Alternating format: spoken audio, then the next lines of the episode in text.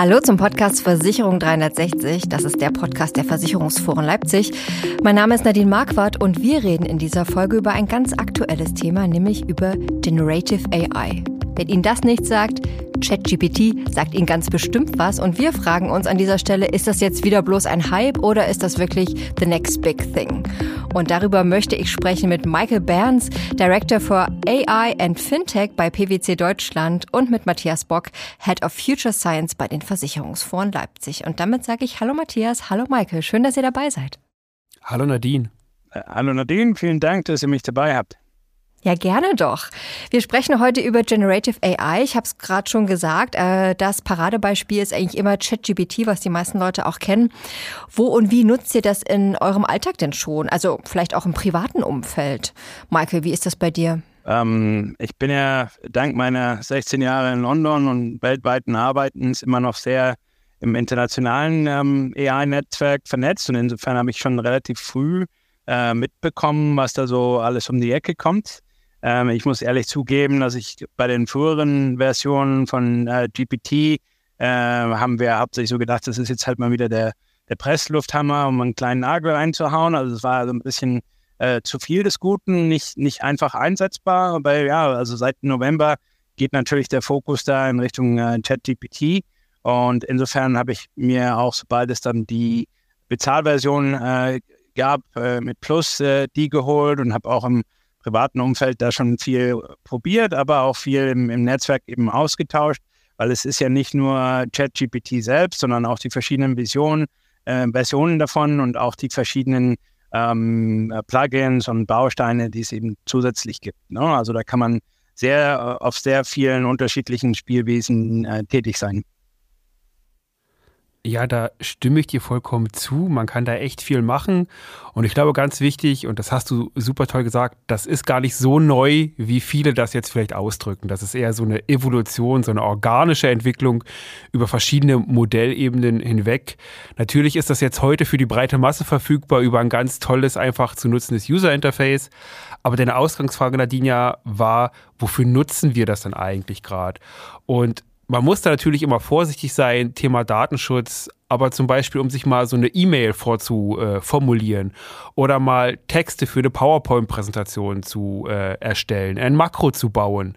All sowas kann man heute richtig gut nutzen und äh, auch im Bereich Programmieren und Coding kann man da schon einige ganz tolle Sachen machen und die Systeme funktionieren da schon sehr, sehr gut. Also im Privaten äh, ist es bei mir in einer intensiven Nutzung.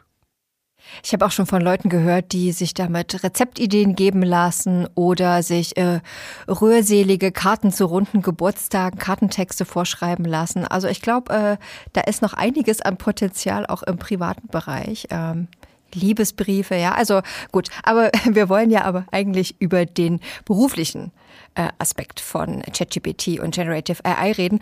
Und ihr habt es gerade schon angedeutet, äh, vor allem du, Matthias, also es ist ja eigentlich nichts Neues, das Thema KI. Das gibt's schon seit vielen Jahren, ich möchte fast sagen seit Jahrzehnten. Und auch die Versicherer sind da ja schon ziemlich weit und setzen es an vielen Stellen ein, brauchen sich da nicht zu verstecken. Bevor wir jetzt über die aktuellen Entwicklungen reden, ähm, was sagt ihr denn, wo setzen denn die Versicherer heute bereits erfolgreich KI-Anwendungen ein, Matthias? Äh, ein sehr naheliegendes Beispiel sind natürlich äh, Chatbots. Äh, die gibt es nicht erst seit ChatGPT, sondern Versicherer haben vielfach Chatbots im Einsatz. Die funktionieren natürlich auf Grundlage einer anderen Technologie, sind intent- oder regelbasiert und arbeiten halt vor allem damit, dass viele Dinge dort vordefiniert sind. Fragen und Antworten sind vordefiniert und man arbeitet halt eigentlich nur einen Entscheidungsbaum ab und äh, hofft natürlich, dass die Kundinnen und Kunden genau das abfragen, was man vorher auch definiert hat. Mit der Generative AI oder mit solchen Tools wie ChatGPT wird das alles ein bisschen organischer, ein bisschen natürlicher, eben auch kreativer mit den Vor- und Nachteilen, die das hat. Und ein weiterer Punkt, wo Versicherer künstliche Intelligenz einsetzen, ist äh, in der Betrugserkennung. Da gibt es ganz viele tolle Software, um äh, betrügerische Bilder zu erkennen, um auch äh, betrügerisches Textgut und Muster zu erkennen. Äh, ja, da machen Versicherer auch ganz, ganz viel, ob es auch im Underwriting ist, in der Ris im Risikomanagement, im Umgang mit großen Daten, bei Wetterereignissen oder Extremwetterereignissen. Da ist äh, KI eigentlich schon sehr, sehr unterstützend und funktioniert auch relativ gut, würde ich sagen. Ja, ich, ich würde mir das äh, natürlich äh, da anschließen. Äh, die großen Themenfelder hast du erwähnt. Ähm, ich bin ja seit ungefähr zehn Jahren im Bereich AI unterwegs. Ähm, am Anfang vielleicht eher im Bereich Big Data und dann eben Richtung Machine Learning. Und dann äh, insofern, äh, ja, wir haben früher in meiner Zeit vor äh, PwC Dinge im Bereich Subrogation und ähm, Betrug gemacht für, die, für die Großen, aber auch solche Sachen wie ähm, äh, Katastrophenfälle, ähm, Berechnung von ähm, Pfaden für Hurricanes, ähm, Berechnung von äh, Erdbeben und so weiter, wo es einfach um sehr viele Daten, äh, teilweise auch alternative Daten und, und dann eben sehr schwierige äh, Szenarios geht. Aber wie du schon gesagt hast, äh, auch im Bereich äh, Chatbots wurde da viel gemacht. Ähm, wenn ich auch so ein bisschen drei Jahre zurückgehe und dann die Studie, die wir da ähm, gebaut haben mit 150 Experten im Bereich äh, KI. Da hatten wir ja auch die, die Versicherer dabei, auch ähm, außerhalb von Deutschland, also eher auch dann in Richtung Schweiz. Und die hatten auch damals schon einen sehr hohen ähm, Reifegrad, gerade in der Schweiz, wenn es um den Einsatz von KI geht. Die waren auch damals schon so geprägt zu sagen, ähm, wenn du da als Vendor quasi aufgetreten bist, äh, war die erste Frage, habt ihr euer Modell mit der und der Benchmark gemessen? Wie passt das bei uns rein? Können wir das in unsere Architektur, wo wir quasi unsere Libraries dann teilweise wöchentlich austauschen, äh, wie können wir das da aufnehmen und wie setzt sich das ab? Also die hatten da schon damals eine sehr klare Sicht auf, die, auf die Dinge und auch einen sehr äh, quasi, ja, ähm, Einzelteile können jederzeit ausgetauscht werden. Wir sind immer an den neuesten Dingen interessiert. Das, äh, wie gesagt, kann ich auch nur unterschreiben, dass die Versicherer da einfach in Vergangenheit oder in der Vergangenheit extrem viel gemacht haben. Was, was mir halt jetzt gerade immer auffällt, ist dieses, äh, ja, wir haben jetzt eine neue Technologie und damit können wir auch Chatbots bauen. Ja, und sehr oft sehe ich da so ein bisschen Aktionismus, dass man sagt, wir müssen jetzt ein, ein, ein äh, Generative Pre-Trained Transformer Modell nehmen, egal welcher Use Case da ist. Und da ist es so äh, in den Gesprächen, die ich immer führe, dass ich sage, hey, schaut euch mal euren Use Case an. Wenn ihr einfach nur ein Bestellformular oder eine Reservierung, wo ein klarer Prozess ist, wo ganz klar ist, welche Daten frage ich denn ab, Name, Adresse, Kontonummer, da brauche ich kein ChatGPT, das kann ich mit Regel- und Intent-basierten Systemen schneller und günstiger aufbauen als äh, mit der neuesten Technologie. Deswegen ist das so ein bisschen bei mir auch immer hängen geblieben aus den Gesprächen. Versicherer wollen ganz viel, aber oftmals muss man erklären, was ist der Use Case und welche Technologie passt zu dem Use Case. Äh, wie ist das so aus deiner Sicht? Äh, ich bin so ein Freund davon zu sagen, alles, was früher war, was alt ist, muss nicht immer schlecht sein. Ja, das kann man heute immer noch gut und günstig verwenden und hat je nach Use Case auch immer noch ganz, ganz tolle Ergebnisse. Aber wie ist denn deine Sicht dazu? Das sehe ich ähnlich. Also wenn ich jetzt so diese zehn Jahre reflektiere und zurückdenke, also vor acht, neun Jahren war das Thema AI, damals durch IBM, Watson, über Milliarden Marketingmaßnahmen äh, in den Markt getrieben. Wir haben dann trotzdem in den Startups auch davon profitiert. Damals wollte man im amerikanischen Raum eben einfach AI machen. Und da ging es den Kunden jetzt nicht darum, äh, you know, also ist das wirklich der richtige User? Ich möchte eine Lösung mit AI bauen. Und diese, diesen Ansatz habe ich dann vielleicht vor fünf Jahren, als ich zurück nach Deutschland kam, hier so ein bisschen gesehen, ja, wir sind da neugierig, wir wollen da was äh, probieren. Ähm, und jetzt ist es halt, oh, wir möchten was mit GPT machen. Ähm, ist halt so, es wäre wichtig, die Grundlagen zu verstehen. Wie sieht die Datenlage aus? Wie sieht der Use Case aus? Was ist die Erwartungshaltung vom Kunden in Richtung Erfolgsfaktoren? Was für ein Modell soll da rauskommen? Wie genau soll das sein? Und was sind überhaupt die äh, wie wahrscheinlich ist es, dass wir da enden? Ähm, also insofern, da bin ich ganz äh, bei dir, Matthias. Ich sehe das auch eher als äh, quasi diagnosed and prescribe, also verstehe die Situation beim Kunden, schätzt den Reifegrad ein und dann kommst du mit der Lösung um die Ecke und die Lösung muss je nach Kunde und Größe des Kunden und wie die aufgestellt sind, halt nicht immer AI oder, oder eben GPT und Co. heißen. Ne? Also äh, es ist schön, dass jemand ein Riesenmodell äh, quasi vortrainiert hat auf Daten aus dem Internet. Das heißt aber, ich habe die, die ganzen Vor- und Nachteile auch mit dabei und je nachdem, wie eng und äh, welche Informationen ich eigentlich dann anzeigen möchte für meine Benutzer, kann das eben halt auch nicht das Richtige sein. Oder man muss halt äh, ganz viel noch dafür tun, dass die richtigen Informationen angezeigt werden. Du hast es ja schön gesagt, äh, diese tollen generischen Modelle haben das Internet einmal von vorne bis hinten durchgelesen, würde ich so schön sagen. Aber wenn wir einen spezifischen Versicherungscase umsetzen, und da sind wir oft mit Versicherern auch in Gesprächen, dann reicht natürlich dieses generische Wissen nicht aus. Ja, für Versicherungs-Use-Cases äh, muss da noch ein bisschen mehr rein und man muss mit den Modellen auch arbeiten, man muss die anpassen. Und da, glaube ich, sehe ich gerade die größten Herausforderungen, das klarzustellen, dass man neben solchen Sachen wie ChatGPT noch mehr gute, und du hast Data Analytics und Big Data schon angesprochen, gute Daten braucht, ja, um diese Modelle weiter zu trainieren, um die zu tunen, damit dann auch, ich sag mal, ChatGPT Ahnung von Versicherung hat oder von ganz spezifischen Versicherungswissen, was aus einzelnen Versicherungshäusern gerade so kommt. Und ich glaube, da sehe ich aktuell eine ganz, ganz große Herausforderung für Versicherer, ja, solche Modelle fein zu tun, gar nicht mal die selber zu bauen. Ich glaube, das ist viel zu teuer und macht doch gar keinen Sinn. Aber mit eigenen Daten diese Modelle zu modellieren. Und da gibt es erste Leuchtturmprojekte aus der Versicherungsbranche. Aber da würde mich natürlich auch interessieren, wie du das siehst oder was, was deine Erfahrungen da sind und was du den Versicherern da auch raten würdest.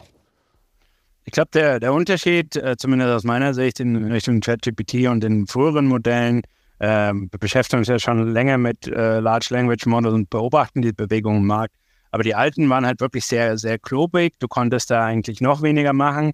Die Ressourcen, um da irgendwas damit anzufangen, waren halt noch, noch äh, größer. Jetzt hast du halt die Möglichkeit, auch wenn man jetzt mal von den GPTs absieht, andere äh, Modelle im Markt, dass du die entweder im, im, im äh, kleinere Version, weil da geht ja auch die, die Bewegung in Richtung Open Source hin, entweder nimmst du die, die kleineren, die noch irgendwo managebar sind, oder du versuchst halt durch Prompt Engineering da wirklich viele Inhalte der Firma mitzugeben und dann eben überzugewichten, zu sagen, okay, äh, schön, dass ihr so viele generische Antworten habt, aber wir mögen dann doch lieber unsere. Und äh, da möchten wir eben die erstmal ausspielen. Ich glaube, der, der Unterschied mit diesem ähm, pre-trained. Das ist schon eine große Sache, weil, wenn ich mich so an meine ersten Projekte vor vielen Jahren erinnere, teilweise hat es einfach ein halbes Jahr gebraucht, bis man die Daten beim Kunden zusammengesammelt hatte und dann nochmal ein paar Monate, in denen man sehr mühselig quasi über Supervised Learning sehr, sehr viele Data, sehr viele Daten vom Kunden hat labeln lassen und mit sehr vielen Feedback-Schleifen vorgegangen ist. Da kann man durchaus einiges kürzen. Aber wie gesagt, äh, wie du es auch erwähnt hast, kommst du durchaus auf den Use Case an und man sollte jetzt nicht erwähnen, dass, äh, erwarten, dass da die Möglichkeit jetzt eben da äh, ist, äh, sofort damit loszulegen, sondern es geht immer um die spezifischen Jargon, die spezielle Sprache, die in einem bestimmten Kontext verwendet wird, gerade auch bei der deutschen Versicherungsindustrie. Ähm, aber ich glaube auch, dass äh, quasi das GPT ist nur das öffentlich wirksame, der erste Schritt. Da werden noch eine ganze Reihe von spezielleren Modellen folgen, sowohl im Finanzbereich, wir haben es ja bei Bloomberg zum Beispiel gesehen, äh, als auch im Versicherungsbereich. Also für mich ist das eher so der erste Aufschlag, wo die ganze Welt gerade hinguckt. Aber unter der Haube, da brodelt es schon wieder und da kommen schon wieder die, die nächsten Sachen um die Ecke, die sich dann mit äh, Healthcare und anderen Dingen beschäftigen aber mega spannend, was unter der Haube so brodelt. Und du hast es schon gesagt, da muss ich kurz nochmal einhaken, die speziellen Modelle ja, für, für Versicherung oder für Finance. Bloomberg ist halt ein Beispiel, die gesagt haben, wir sozusagen trainieren mal ein Modell vor für die Bedürfnisse von Finance, also von Banken und Versicherungen. Es gibt gleichzeitig auch Open Source, FinGPT ist ja gerade so das neue Open Source Modell, was so ein bisschen auch als Gegenentwurf zu äh, Bloomberg verstanden werden kann um das Ganze zu demokratisieren, sind einfach zwei Beispiele, die zeigen, äh, man muss ein bisschen mehr machen, um Finance zu verstehen, um Versicherung zu verstehen. Und äh, ich sehe das wirklich so wie du. Es gibt so dieses öffentlich strahlende Projekt ChatGPT, OpenAI, worüber alle reden, was alle toll finden, aber es passiert ganz viel unter der Wasserkante, ja, oder unterhalb des Eisbergs. Und auf diese Modelle müssen Versicherer eigentlich achten und hier muss man gucken, wie, wie kann man damit umgehen. Daher danke nochmal, dass du das angebracht hast. Ich glaube, es ist ein ganz, ganz wichtiger Punkt, dass die Versicherer verstehen, nicht nur das anschauen, was gerade in den Medien so wichtig ist, sondern ein bisschen tiefer gehen und sich mit dieser Modelllandschaft mal beschäftigen. Wir sind halt äh, in Richtung PwC Deutschland mit unseren 13.000 und mehr Mitarbeitern und dann weltweit irgendwo über äh, 300.000. Wir haben quasi im April unsere Partnerschaft mit OpenAI bekannt gegeben mit einer Milliarde. Also wir können sagen, okay, wir, wir sind da mit Microsoft und OpenAI direkt unterwegs. Aber ich kann mir gerade vorstellen, auch gerade so, wenn ich an eure Kunden, auch im Mittelstand und die kleineren denke, nicht jeder muss äh, in, in der Richtung äh, unterwegs sein. Es gibt eben auch da noch andere Alternativen und gerade im Bereich Open Source wird da auch noch wesentlich mehr kommen an Möglichkeiten. Jetzt habt ihr schon äh, die Use Cases angesprochen, die es bereits gibt zum Thema KI in der Versicherungswirtschaft. Welche seht ihr denn jetzt noch in Zukunft zum Thema Generative AI? Was kann es da kurz- und mittelfristig an Beispielen geben in der Branche? Michael, hast du da Ideen? Also ich habe ja jahrelang in äh, London so die Dinge aus dem Lloyds Market mitbekommen, auch was dann an neuen Firmen gegründet wurde, neue Syndicates, aber ich habe auch gesehen, wie die, äh, die Großen quasi so den, den Markt unter sich aufteilen, ähm, als auch dann solche Startups wie Lemonade, hat man vorher schon erwähnt. Ähm, ich könnte mir schon vorstellen, dass es dann irgendwann wirklich äh, komplett neue Geschäftsmodelle, die dadurch getrieben werden, wo jemand sagt, okay, sag mir mal, welcher Bereich ist weltweit äh, noch am wenigsten quasi gegen ein bestimmtes Risiko versichert, such mir mal die Daten raus, guck mal äh, aufgrund von äh, Wetterdaten oder anderen Sachen, die dieses Ergebnis beeinflussen könnten, äh, was kann ich denn da noch anbieten? Also ich sehe das wirklich, wenn man ein paar Jahre in die Zukunft guckt, so zum digitalen Syndikat oder digitalen Versicherer. Ähm, klar, am Anfang von einem InsurTech ist immer gerade wenn es dann selber eine Versicherung werden soll, immer groß das, das Geld einsammeln, die Ressourcen, um das umzusetzen. Aber ich sehe eben durchaus das Marktpotenzial, gerade auch in Entwicklungsländern, dass da noch sehr viel da draußen zu versichern ist. Nur man kommt schwer an die Daten ran, man kann die Fragen, die man eigentlich beantwortet haben müsste, um, um da dieses Risiko einzusehen, kann man nicht beantwortet bekommen. Ich glaube schon, dass da gerade mit den spezielleren Modellen, den wir schon angesprochen haben, da noch sehr viele Einsichten kommen werden, was könnte ich denn da draußen noch bauen, was dann an bestimmten Teilen der Welt relevant ist. Äh, also ich glaube, da, da sind wir jetzt halt mit unserer quasi Brille aus der entwickelten Welt und Deutschland, ähm, glaube ich, erstmal so ein bisschen vorgeprägt. Aber da, da draußen gibt es noch sehr, sehr viele Möglichkeiten, äh, auch mit einem KI-getriebenen Geschäftsmodell im Bereich Versicherungen Geld zu verdienen. Mhm. Äh, deine Ausgangsfrage war ja, was kann man mit generativer KI machen. Und ich glaube, für die Zuhörenden nur ganz kurz zur Erklärung, generative KI ist halt nicht nur Text. Ich glaube, das ist uns klar, ja, aber für die Leute da draußen, das kann auch Bild, Video, Code, das kann, können 3D-Animationen sein, das kann ganz, ganz viel sein, immer neu generierter Inhalt, ja, das ist, glaube ich, ganz, ganz wichtig. Und wenn man sich das vor Augen hält, dann, glaube ich, entstehen ganz, ganz viele interessante Use Cases für Versicherer. Und wichtig ist, wir lassen den Datenschutz jetzt mal außen vor und auch die Datenqualität und ich gebe mal so ein paar Hypothesen, ja, einfach was man machen kann. Mir ist bewusst, dass es da Restriktionen und Hindernisse gibt, aber zum Beispiel, wenn man im Produktmanagement ist, ja, und sagt, ich, Michael hat das schon so ein bisschen angesprochen, ich will eine Nische finden, ich will einen, einen neuen Platz für mein Produkt finden, dann könnte man ja zum Beispiel fragen als Produktmanager, was sind denn die Bedürfnisse der Generation Z im Bereich Mobilität, die von meinen direkten Wettbewerbern im Versicherungsumfeld in Deutschland noch nicht abgedeckt wurden. Ja, und dann könnte man mit Hilfe der generativen KI dort Antworten bekommen. Man kann sich auch, und das funktioniert heute schon, äh, vertriebsunterstützende Unterlagen erstellen lassen. Produkterklärungen zum Beispiel. Ich denke da immer an so Produkte wie die Cyberversicherung. Das ist ein ziemlich komplexes Produkt und viele verstehen die vielleicht gar nicht. Auch viele, die die verkaufen sollen, haben da noch Probleme, wirklich dahinter zu steigen. Was ist das? Was sind IT-Risiken?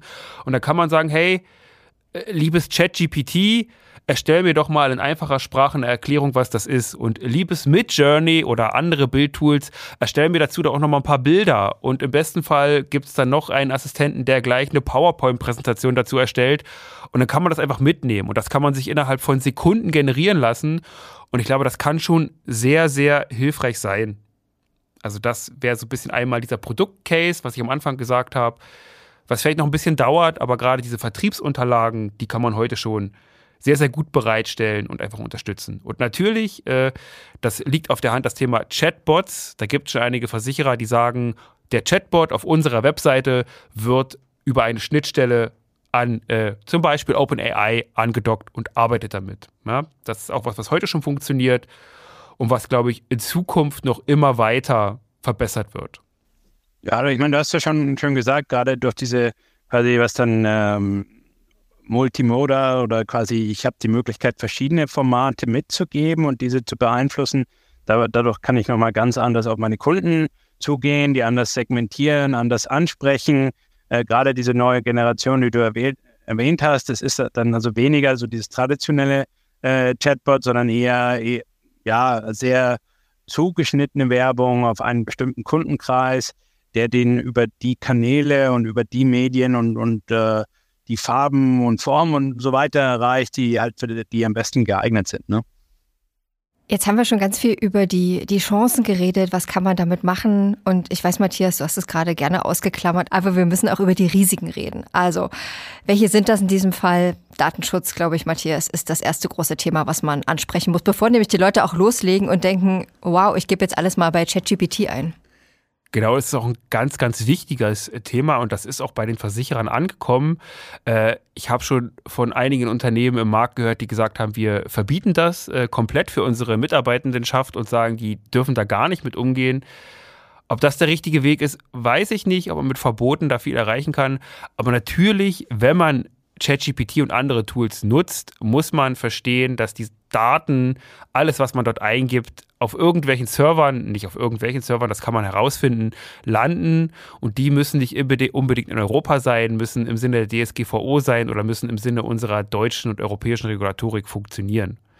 Daher äh, Vorsicht ist geboten, wenn man personenbezogene Daten eingibt. Wenn man Daten eingibt, die Unternehmensgeheimnisse enthalten. Ja, das, das muss man wissen, das muss man beachten, denn sonst äh, weiß vielleicht der Wettbewerber, äh, was man gerade so plant, welche tolle Projekte man so macht. Und man wundert sich, dass das tolle Produkt, was man gerade äh, im Innovationsprozess erdacht hat, dann äh, eine Woche vor eigenem Release von einem anderen Unternehmen herausgebracht wird.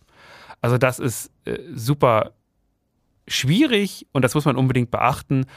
Aber es gibt schon erste Ansätze, äh, Michael hat es schon gesagt, Microsoft und Google bieten jetzt auch schon an, dass man auf ihren Serverlandschaften auch im Sinne der DSGVO und auch in Europa die Anwendung laufen lassen kann, um das ein bisschen sicherer zu machen.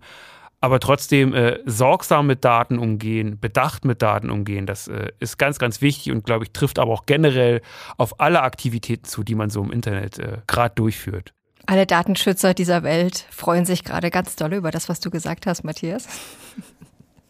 Ähm, ich meine, wir haben ja quasi gerade in den letzten Monaten da schon eine ganze Reihe von Nachrichten in der Richtung gesehen, dass die Benutzerdaten ausgelesen wurden von dritten Parteien. Dann hat Italien zeitweise den Zugang wieder verboten. Äh, dann haben wir natürlich den äh, AI Act aus dem Europäischen Parlament gesehen, die ersten Entwürfe, ähm, aber auch, äh, auch wenn es jetzt noch weiter diskutiert wird, die Tatsache, dass dann, wenn äh, Dinge, die urheberrechtlich geschützt sind, dann da verwendet werden. Die Strafe nicht wie bei DSGVO irgendwo bei 3% ist, sondern eher bei 7. Also die, die Strafen auch in dem Bereich werden da, wenn das so durchgeht, relativ groß sein. Äh, insofern werden sich die Hersteller oder die Firmen, die da was bereitstellen, auch da, wenn sie in Europa tätig sein wollen, in der Zukunft nochmal was überlegen müssen. Ja. Und das ist auch so ein Bewusstsein jetzt bei meiner Firma, wo dann die Kollegen äh, sich Gedanken machen über die Zertifizierung von Algorithmen, über Responsible AI und andere Sachen, sodass man halt nicht nur sagt, ich, ich verwende das jetzt äh, Teufel komm raus, sondern wirklich äh, in einem bestimmten Rahmenbedingungen mit Ethik und anderen Sachen an Bord, um wirklich was hinzustellen, was für alle Seiten Nutzen bringt und eben nicht nur einseitig agiert. Jetzt ist ja die Sache, ähm, man kann schon zum Teil sehr gute tolle Ergebnisse erzielen mit ChatGPT oder Generative AI, aber dafür muss man auch vorne das Richtige reingeben. Ich habe äh, im Internet schon eher lustig gemeinte Videos gesehen von Grafikdesignern und Programmierern, die gesagt haben, Leute, wir müssen uns keine Sorgen machen, dass unsere Jobs wegfallen, weil die Leute müssten ja erstmal ihre Anforderungen richtig formulieren können und das können sie jetzt schon nicht. Da sind wir nämlich beim Thema äh, Prompt Engineering. Könnt ihr vielleicht kurz erklären, was das ist und in welcher Form das relevant ist für die Leute, Michael. Also ich kann ja quasi dieses Riesenmodell, was da vorgetrainiert wurde, über einen sehr langen Zeitraum und mit ewig vielen Daten, das kann ich ja zu Hause jetzt nicht irgendwie nachtrainieren. Das wäre viel zu ressourcenaufwendig und viel zu teuer. Insofern das Einzige, was ich dann machen kann, ist je nach äh, Version des Modells eine Anzahl von Token oder von, von äh, Textbausteinen mitgeben, indem ich eben vorgebe, was ich als Ergebnis erwarte. Also verwende die Sprache, die äh, quasi für meine Audienz, also vielleicht für, mein, für meine Tochter die richtige ist, erzähle ihr eine gute Nachtgeschichte in den Worten eines Fünfjährigen mit einem Prinzen und einer Prinzessin. Ja, also das wäre jetzt mal so ein, so ein äh, Beispiel, kann ich natürlich auch nochmal komplett um, umformulieren. Schreib mir eine Rede für XYZ und so weiter. Also ich kann da durch diese Prompts, und da gibt es ewig viele Anleitungen im Internet, schon viel mitgeben. Ich kann aber auch durch Prompts quasi Tatsachen mitgeben, die ich schon bei mir im Unternehmen quasi als Wissen hinterlegt habe äh, und die ich dann eben bevorzugt ausgespielt haben möchte. Mhm. Ich glaube, ich würde das zusammenfassen. Das ist alles ganz, ganz toll, was du äh, gerade gesagt hast. Ich glaube, ganz einfach äh, in, in, in Nicht-IT-Sprache so ein Prompt ist einfach ein Befehl oder auch gerne eine Frage, die man in so ein System hineingibt. Ja, weil es ist ja ein Chatbot und äh, das Wort lässt es erahnen, es geht um einen Dialog und den soll man führen und den muss man mit den richtigen Worten in der richtigen Reihenfolge und mit den richtigen Beispielen führen, um das bestmögliche Ergebnis aus diesem Modell herauszubekommen. Und Prompt Engineering ist halt eine Möglichkeit, mit diesen Modellen umzugehen und die Ergebnisse zu verbessern, weil so ein Modell hat ja nicht alles mittrainiert. Ja, es wurde lange trainiert, es wurde auf vielen Daten trainiert, aber das weiß nicht alles. Und mit Hilfe von Prompt Engineering kann man auch so ein bisschen spezifisches Wissen, externe Daten mit reingeben, um die Modelle einfach für einen konkreten Use Case besser zu nutzen. Man kann das aber auch über Feintuning machen. Das ist ein bisschen technischer, ja, um so ein Modell mit eigenen Daten anzureichern. Aber das sind, glaube ich, so die, die beiden Wege, Prompt Engineering und Feintuning, die wir heute haben, um mit den Modellen umzugehen. Das dritte wäre das Trainieren, aber ich glaube, das hatte ich schon erwähnt oder das hatten wir beide schon erwähnt. Das ist super teuer und das ist für die wenigsten Unternehmen, glaube ich, auch äh, lukrativ. Ich glaube, was man vermutlich den meisten Leuten, die es noch nicht ausprobiert hat, äh, haben an die Hand geben kann, ist, testet es einfach mal aus, was äh, das kann. Nehmt vielleicht auch einen Bereich, den ihr schon kennt. So habe ich das mal gemacht. Und da sieht man nämlich auch, wo es nicht funktioniert und wo sich das System irgendwas ausdenkt. Ähm, da kriegt man, glaube ich, relativ schnell ein Gefühl dafür. Zum Schluss würde mich noch interessieren, die Entwicklung war in den letzten Monaten sehr rasant. Es gibt unglaublich viele, keine Ahnung, Videotutorials, Anleitungen, ähm, fast einen unüberschaubaren Markt an Programmen. Was würdet ihr denn den Leuten raten? Wie bleibt man denn up, up to date, äh, wo doch die Entwicklung so rasant ist, damit man nicht das Gefühl hat, oh Gott, in einem halben Jahr ist ja alles schon wieder völlig überholt. Ich bin äh, überfordert. Was würdet ihr solchen Leuten raten, Matthias? Also die Überforderung kann ich nachvollziehen. Ich bin selber überfordert. Also gerade wenn ich die Informationen alle auch wirklich parat haben will. Äh, vielleicht ein, ein, kleiner Hack. Äh, nutzt äh, Twitter, erstellt euch einen Twitter-Account und folgt den richtigen Leuten, weil das ist gerade so die Plattform, glaube ich, äh, wo ganz viel darüber gesprochen wird. Das sind weniger so die konventionellen Medien, die ihr vielleicht äh, verfolgt und schaut euch einfach mal so Plattformen wie Discord, wie GitHub an, um einfach mit dieser Geschwindigkeit mitgehen zu können. Und äh, wenn ihr fähig seid, baut euch eigene KI-Tools, die euch dabei helfen, solche Informationen auszuwerten, zu verkürzen, zusammenzufassen. Äh, nutzt vielleicht auch ChatGPT oder andere Anwendungen, die äh, euch da helfen können, Berichte zusammenzufassen, Texte zu kürzen, Texte einfacher zu schreiben. Und ich glaube, dass das Wichtigste ist immer noch, vernetzt euch, ja. Egal auf welcher Ebene, sucht da Gleichgesinnte, sucht euch Leute, die sich damit intensiv beschäftigen und geht mit den Leuten einfach ins Gespräch. Äh, neben dem Ausprobieren und selber testen ist, glaube ich, äh, das Netzwerk aktuell super, super wichtig. Jetzt hat genau, Matthias schon eine, sorry, jetzt hat Matthias schon eine Vielzahl an Tipps gehabt. Marke, was magst du da noch ergänzen zum Schluss? Äh, das ist auch bei mir so, quasi mein Netzwerk in London oder Singapur oder Silicon Valley hält mich da schon relativ up to date.